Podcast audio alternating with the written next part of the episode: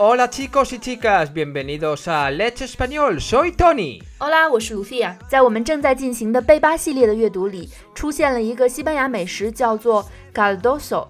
看照片的话，感觉有一点像海鲜饭，但是不是海鲜饭，因为它比海鲜饭更加潮湿，更加多汤，所以就有同学问，那它到底是什么东西呢？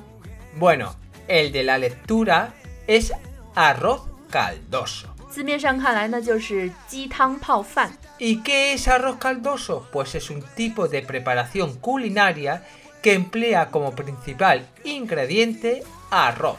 Se denomina caldoso por cocinarse en un recipiente en el que la proporción de agua permite que tras su cocinado exista un caldo más o menos abundante. 维基百科说，它就是一种基于米饭的一种食物，主要成分是米饭，但是它的成品会出现非常浓稠的，像鸡汤一样的，其实就有点像粥的那种浓稠程度。也可以加入其他的一些配料，让它成为海鲜泡饭，或者是鱼肉泡饭，或者是其他的东西泡饭。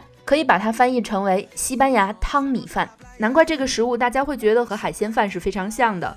我第一次知道 caldo 这个词呢，就是在北京的一个西班牙人聚会上，西班牙的厨师告诉我说，做白点海鲜饭最重要的一个东西就是 caldo。今天呢，我们就要来说一个和鸡汤 caldo 有关的常用语。Sí, vamos a aprender una expresión que está relacionado con la palabra caldo.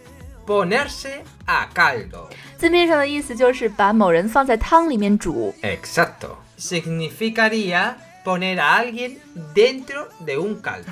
cocinar a alguien Cocinar a alguien con caldo. ¿Podéis decirnos qué realmente significa? 嗯嗯 Nada, 什么意思呢？ Lucía, Lucía, déjalo. Bueno, pues ponerse a caldo significa que a alguien le critican.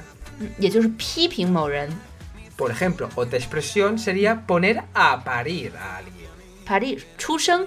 Exacto. Que es el mismo significado. 那我们来举个例子吧。 Un ejemplo con ponerse a caldo. Te pusieron a caldo en la reunión. 他们在会议中狠狠地批评了你。 Con la expresión ponerle a parir a alguien sería te pusieron a parir en la reunión. Y otra forma también es poner de vuelta y media.